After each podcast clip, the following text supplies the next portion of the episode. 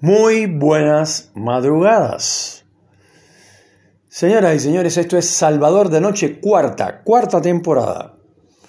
Em, estaba comentándoles que, ahora estaba hablando con Don Diebre y le comentaba que esta cuarta temporada, eh, creo yo que como, como, no lo hago todos los días el programa, eh, la gente le perdió el rumbo, ya, ya no, por ahí uno pasa de casualidad, ve Salvador de Noche y ve que hay nuevos capítulos y la gente entra y lo escucha. Pero en general, eh, la gente le perdió el rastro porque eh, estuve mucho tiempo sin hacerlo por, por, bueno, por lo que todo el mundo sabe, por los problemas de salud que tuve, que fueron gravísimos. Y esto también estaba sin trabajo, entonces sigo sin trabajo, pero antes de, la operación, bueno, en fin, muchos días y lo hacía una vez por semana, a veces dos veces, y eso le hizo perder el rumbo a un montón de oyentes, sobre todo a los oyentes de Miami y algunos de acá, de Neuquén, de Cipoletti, de, de Allen, etc. Entonces, esto, la verdad que eso como hizo que el programa perdiera audiencia, bueno, yo tampoco lo hago por la audiencia. O sea, si bien me encanta que me, que me escuche mucha gente, eh, o sea, ya a, lo que apunto, no es que eso sea, eh, digamos, un derrotero, ah, si, si, no tengo más de tantos oyentes, no hago el programa, no, no es así, no es así. Para nada, además esto es todo, como yo siempre explico, improvisado, en todos los casos. Ayer el que hicimos con Don Diebre, que se llama A, Solas con Salvador de Noche, em, eh, lo, hicimos igual, lo hicimos improvisado siempre eh, improvisado, porque yo creo que si hago un guion, hago un guion, como se hace en la radio normal o cualquier otra cosa de que tenga que ver con, o sea, la televisión, el cine, todo tiene guion. No, uno no puede hablar cualquier huevada y así, nomás. No, hay que esto, ser serios en eso y hay un guion. También la gente de la radio los más profesionales que ustedes conocen en Radio 10, donde no, importa la emisora, donde están los más capos en radio, que generalmente están en el radio y en la televisión, periodistas, conductores, eh, locutores, etc., también ellos tienen un guion, aunque parezca que no, sí lo tienen, porque el guion, te lo dice la palabra, es para guiarte, para darte una guía para saber cómo vas a entrar al tema, cómo lo vas a desarrollar, cómo lo vas a finalizar, de qué vas a hablar, cuáles son los temas que vas a tocar ese día, etc. En mi caso particular yo lo hago, abro micrófono y hablo. Eh, esto no siempre sale bien, a veces me equivoco, a veces esto me trago, eh, a veces digo algo que, que no me gusta y lo corto y lo hago de nuevo porque tiene esa facilidad la aplicación Anchor o Encore, como quieran llamarle. Em, pero sí hay mucha gente que esto, se ha mostrado interesado en lo que yo hago, eh, gente que seriamente me han dicho, esto, hace rato que, no escucho el programa, ¿qué pasa que, lo dejaste? No lo dejes porque está bueno, me gusta, me gusta escuchar tu, tu opinión sobre, sobre las diferentes cosas. Eh, otra cosa buena que tiene el programa, que ya lo he dicho otras veces, es que se habla todos los días de algo diferente.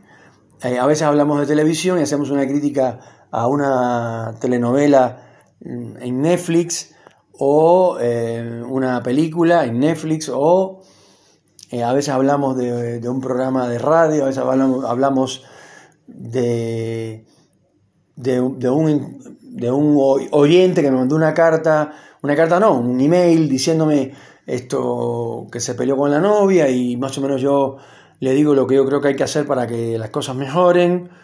Em, hay gente que me pide consejos de otros tipos, eh, como por ejemplo tengo un emprendimiento y no sé qué hacer, esto, mm, ¿qué me sugiere Salvador? y cosas así, que no siempre son al aire, que no siempre yo le contesto al aire, al aire quiere decir en el programa, yo le contesto por interno a veces, cuando es un tema muy íntimo o algo así, pero de eso se trata, de interrelacionarse con la gente.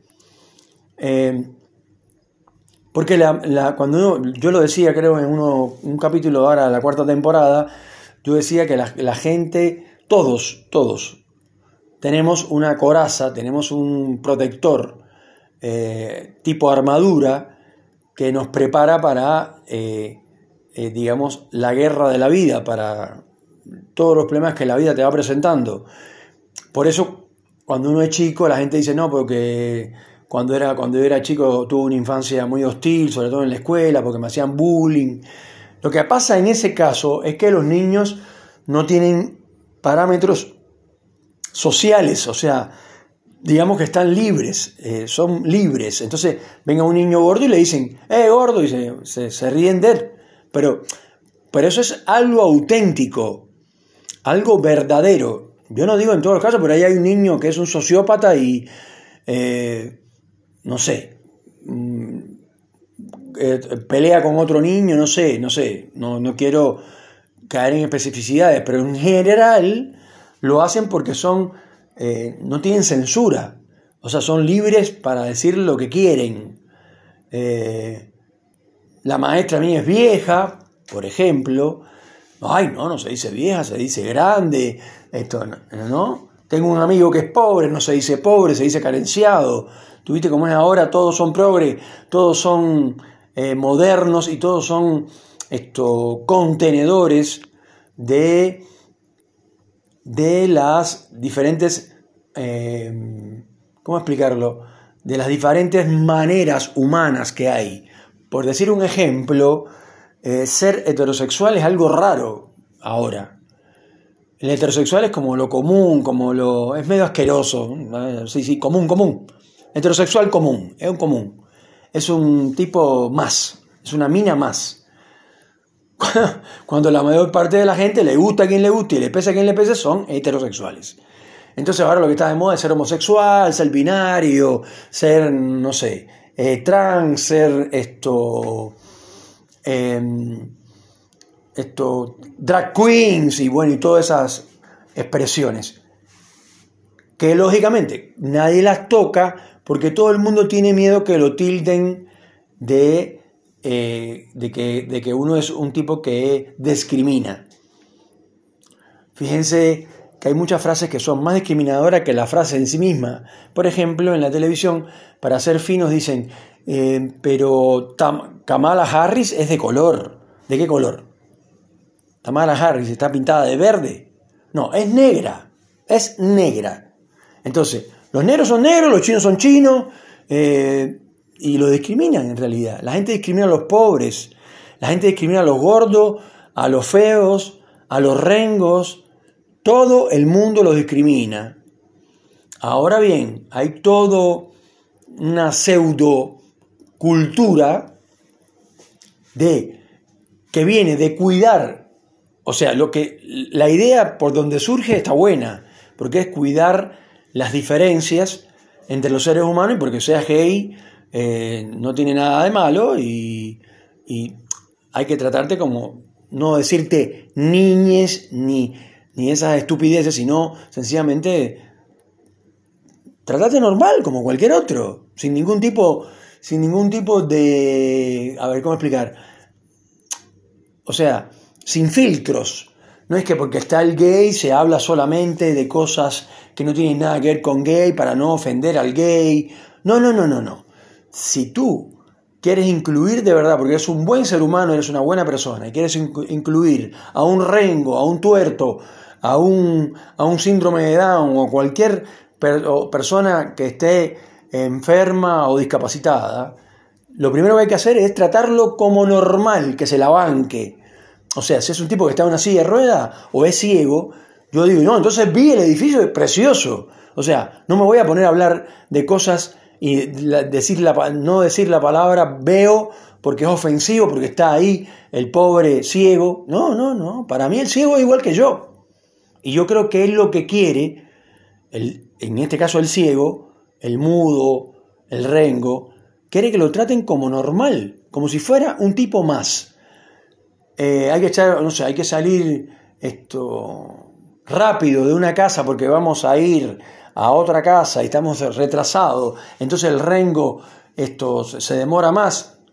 No, no, no, no. No, te ayudo, amigo. Eh, no, porque él es discapacitado. No, no, no, no. Para mí no, para mí normal. Y yo creo que el Rengo me lo agradece, porque dice, mira, este tipo me trata como si yo fuera igual que él. Entonces, todas esas esto, mariconadas de la gente del gobierno que no tienen nada que hacer porque han echado a perder este país, y aquí nadie puede discutir que este es el peor gobierno que ha tenido la Argentina, por lo menos en los últimos 26 años. Nadie lo puede discutir, sin embargo, todo el mundo lo discute, todo el mundo se hace el boludo, nadie dice lo que, lo que piensa realmente, porque aunque seas kirchnerista, aunque seas peronista, aunque seas eh, el tipo más, esto, digamos, amigo de Alberto Fernández, aunque seas el hermano de Alberto Fernández, tienes que darte cuenta que Alberto Fernández no sabe ser presidente. Lo hace muy mal, no mal, muy mal. Y así está el país. Y lo único que hacen es hablar mal de Macri. Yo no soy macrista, señores, ni amigo de Macri, ni fui con Macri a ningún lado. El día que Macri me regala un BMW, capaz que ahí les digo, les cuento, el gran Macri me regaló un BMW y ahora yo soy fan de él. Puede ser que pase. Eh, Salvador, ¿qué pasa? ¿Vendiste tu alma al diablo? ¿A cambio de un BMW 0 kilómetros? Sí, la vendí. Pero mientras no, porque no es mi amigo, nunca me invitó a ningún lado. o sea, no, no lo conozco personalmente. Como tampoco conozco a Cristina Kirchner ni a ninguno de la gente de la cámpora. Y me doy cuenta que son vividores, que roban. Eso me doy cuenta, pero no soy tonto. Entonces, nadie quiere hablar de eso. Todo el mundo quiere eh, eh, tener eh, o sea, es el, clásico progre, ¿no? El tipo progre, el progresista, que todo lo que dice es correcto, barrios carenciados, personas eh, vulnerables, pobre, querido, se dice pobre. Eso no tiene otro nombre. Es así. Ah, no, pero por debajo de la línea de la pobreza, que no sé qué, que todos somos iguales. Mentira. Todo lo que dicen esta gente, todos estos progres y todos estos izquierdosos, en realidad lo que están diciendo es mentira, porque no son coherentes con lo que dicen. Para ser coherente con los pobres, eh, con los pobres de verdad, con la gente que de verdad eh, tiene una sola comida al día, que toman mate con galletitas a la noche para no comer, porque no tienen que comer, eh, para, para ser como esa, o sea, para ser, o sea, defender a esas personas, hay que tener una filosofía parecida a la de ellos. No quiero decir que ahora porque los demás coman una sola vez, tú también tienes que comer una sola vez cuando ganas un sueldo de 200 lucas. Lo que yo digo es que no se hagan eh, los amigos, los solidarios, eh, ni los tipos que realmente le tienen, eh, o sea, para ellos es importante que los pobres eh, puedan comer eh, todas las veces al día que se pueda, tengan mejor alimentación, no tengan un estipendio del Estado, que trabajen y tengan un trabajo digno y toda esa cantidad de mariconadas que dicen la gente del polo obrero, la gente de barrios sentados, no son barrios de pie, son barrios sentados, porque siempre están sentados en el piso.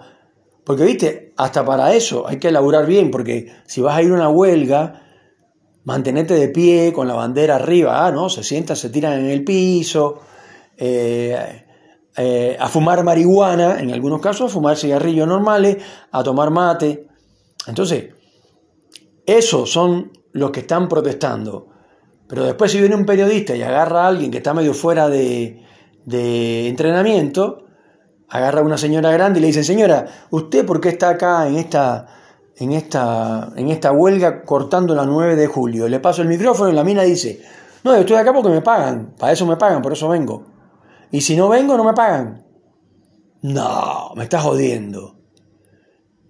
Y nadie, o sea, o sea, eh, nadie, o sea, nadie dice nada al respecto porque se trata de vivir con dos caras.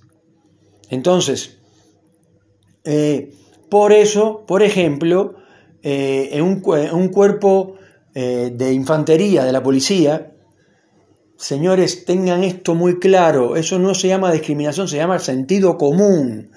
Tienen que tener personas que estén bien formadas desde el punto de vista físico, que no estén gordos, ni obesos, ni mórbidos, ni que tengan ningún tipo de enfermedad que por ejemplo le pueda dar un ataque de asma si es asmático, eh, eh, o le puede bajar el azúcar porque tiene problemas de diabetes, no sé. Tienen, son personas que tienen que estar muy bien entrenadas, muy bien formadas y sobre todo físicamente, tienen que tener un físico lo más impecable posible. Si son altos, mejor. Ay, pero los petizos no tienen derecho. No, los petizos tienen derecho también. Pero no están en la infantería, están en la administración o son o es el comisario, es el jefe de los jefes que bueno, no sale a pelear directamente a enfrentarse con, con, con las masas en, en, un lugar donde hay algún despelote, en lo que sea. Despelotes acá y todos los días, a toda hora, y siempre pierden los policías contra eh, los ciudadanos cuando debería ser al revés, porque los policías son profesionales. Es un cuerpo represivo del Estado. Así se llama. Ah, no, represivo suena feo. Pongámosle, ya dirían los progres. Eh, no, no, no, eso es discriminar. No, no, no, por favor. Eh, reprimir es una mala palabra. No, está hecho para eso. Están hechos para eso. Lo he dicho en más de una ocasión, busca en Salvador de Noche, primeros capítulos, primera en, primer o sea, primera, eh, en la primera fase, en la primera temporada, perdón, eh, esto siempre lo dije. Eh, los chilenos tienen un ejército muy moderno. Hace poco, esto, compraron aviones, ellos no, pueden comprar el último avión, el último modelo que tiene Estados Unidos porque no lo venden para empezar. Y además si lo pudieran vender no lo podían comprar porque vale un ojo de la cara, porque la tecnología, la última tecnología que tiene, la tienen los, las potencias occidentales, bueno, por supuesto los Estados Unidos tienen los, últimos aviones, pero Hace poco los, los chilenos se compraron aviones nuevos. O sea, volvieron a... Los viejos, no sé qué carajo hacen con ellos, si los venden, si los regalan, no sé lo que hacen, pero compran nuevos. Para ellos nuevos, o sea, son ya usados, pero es un modelo que no es el que está usando el, ejército norteamericano en este momento, en este instante. No tienen portaaviones, ni mucho menos, pero tienen un ejército muy superior al ejército argentino, que son, por lo menos yo los he visto, que salen a caminar, eh, no pueden ni trotar prácticamente, son gente grande, ya están esto, mm, muchos de ellos, la mayoría, gordos, con mucha panza, pasados de peso. Vos te das cuenta que son pesados, que no, que no, no se mueven rápido, no tienen entrenamiento eh, de defensa personal, eh, o al menos no lo demuestran, la policía y el ejército tendrían que tener entrenamiento obligatorio de artes marciales. Los israelitas, que es uno de los mejores ejércitos del mundo, tienen, saben Krav Maga, que es el, así se llama, eh, el arte marcial que ellos mismos inventaron. Entonces, eh, para ser del ejército o de la policía en Israel, tienes que saber artes marciales. Entonces, un tipo que sabe artes marciales, no viene otro con un cuchillo, y le, hace una herida y lo mata, como ha pasado. Entonces, a un policía. Entonces, cada vez que se enfrentan eh, policías, son cinco policías y vamos a suponer ocho delincuentes. Sí, está bien. Los delincuentes lo superan en número, pero los policías son profesionales. Y se supone que el arma esté en regla, como tiene que estar bien limpia, lista, que no se trabe, que dispare. Y, por supuesto, cuando este tipo dispara, siempre dan en, el blanco, porque para eso, para eso le pagan. Entonces son cosas muy elementales que todo el mundo quiere ocultar. Nosotros días alguien me dijo, no, porque el programa de Tinelli nuevo, que ya se terminó, era buenísimo, duró dos días.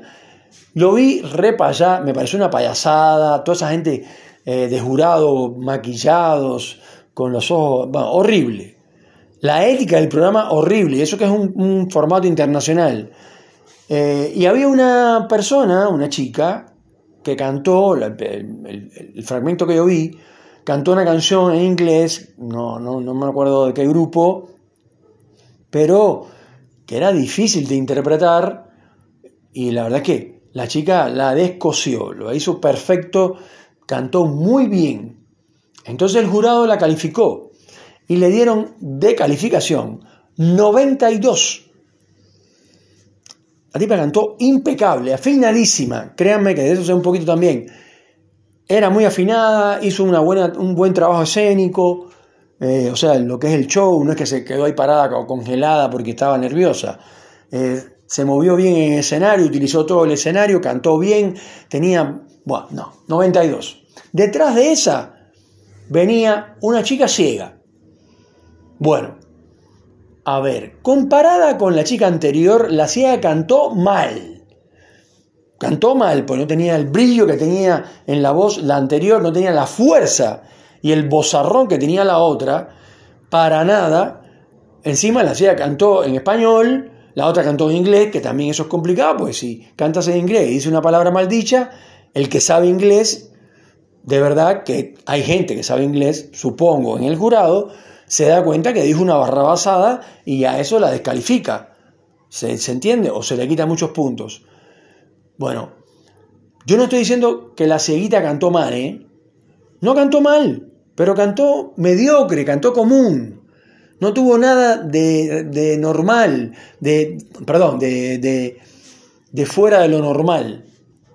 Entonces, calificación hagamos un concurso acá en Salvador de Noche. Estoy seguro que se van a equivocar todos. La chica que cantó antes cantó espectacular, ¿eh? Un chorro de voz en inglés, hizo un espectáculo muy bien hecho y le dieron 92. Bueno, pues a la ciega le dieron 99. Apagué el televisor y me fui. 99. Y lo que hizo fue algo común para un 82, no para un 99. Entonces así funcionan las cosas, porque discriminan a la gente que son, o sea, la mayor parte de las personas son los discriminados y estas, estas partes de la, de la sociedad que, que, reconozco en algún momento han sido muy discriminados, desde chicos le han hecho bullying, todo lo que ustedes quieran, pero ahora son personas normales, si es que quieren incluirlas, si que de verdad quieren que participen en la sociedad, tienen que tratarlas como normales, como los demás, como tratas a todo el mundo. Un gordo, un tipo síndrome de Down, lo que sea, a todo el mundo por igual. No porque este chico es síndrome de Down, no puede hacer la cola. ¿Y por qué no? Que haga la cola. ¿Por qué no? Un síndrome de Down normal, no es, que sea un tipo con un bastón, con una silla de ruedas. Bueno, ahí sí. ¿Se entiende? Entonces, mientras no se acaben esas diferencias, esa doble moral, esa doble moral, eh, por decir, no sé, me viene así de pronto, Tolosa Paz, que ahora va a ser ministra. Tolosa Paz es rica, multimillonaria, ella y el marido. ¿Y eso está mal? No, eso está bárbaro. Lo que está mal es que ella se haga la pobre y que defienda a los pobres. ¿Entiende? Cuando ella nunca ha ido a Barrio Hipódromo Jamás, estoy hablando en Buenos Aires, aquí también hay un barrio hipódromo eh, que también es muy caliente. Ella nunca ha ido a ningún lugar de esos, nunca se ha metido de verdad con los pobres, de, en un comedor obrero, en un, o, eh, un comedor esto, o, donde desayuna la, la gente pobre que no tienen que comer. Esa mujer es multimillonaria, es rica, y está perfecto que se vista bien, eso no, no es malo. Está bien vestida, ahora va a ser ministra de, de una cartera de la nación, me parece bárbaro. Lo que no me parece bárbaro es que ella eh, se haga ideológicamente hable y defienda todo el tiempo a los pobres cuando a ella los pobres le importan un tres carajos le importan los pobres. ¿Se entiende? Entonces, eso es lo que pasa en, todo lo, en, todo, en, todas las, en todos los estratos. La gente no es sincera, la gente no es frontal y hay una, hay una subcultura de la bondad, una subcultura de, de, tratar con lástima a la gente que no tienen todas las capacidades, etc. Y se discrimina muchísimo a la gente que es pobre, los discriminan, solo que nada más que se ve en la primaria cuando los niños son realmente sinceros. Son muy crueles, está muy mal eso. pero es auténtico, es verdadero. No sé qué será mejor. Si ver un pobre y la persona piensa, mira el asqueroso este, que, no, que ni se acerque, y hay otro que piensa, tengo un sándwich en la mochila, se lo voy a dar a este tipo. Yo una vez iba en un transporte público, iba en un bondi, y había un tipo que tenía eh, unas zapatillas todas rotas, un tipo así, todo medio loco, o sea, un tipo, eh, uno se da cuenta que no tenía todas las facultades mentales y además estaba sucio, estaba rotoso, estaba... Y un muchacho que había ahí en el colectivo le dio, anotó en un papel la dirección de su casa le dijo, mira, mañana ve a esta casa porque yo trabajo de noche, ve a esta casa que es mi casa y decirle a mi mujer, que digo yo, que te dé las zapatillas que compré hace poco, las más nuevas, las que están dentro de la caja, esas te las dé. Estoy seguro que te van a servir. Yo me quedé pasmado. Porque eso es auténtico. No es Tolosa Paz. Esto es de verdad. Un tipo que también se veía que era pobre, andaba en un bondi. O sea, el que anda en transporte público pues no tiene un mango. Es muy difícil que es porque tiene un BMW en su casa y no le gusta usarlo. Puede ser, pero en general no. Entonces esas cosas son las que son verdaderas y son las que faltan para que las cosas mejoren. Señores, esto es Salvador de Noche, cuarta temporada, después de haber hecho ayer a solas con Salvador de Noche, con Don Diebre, el gran amigo y productor del programa.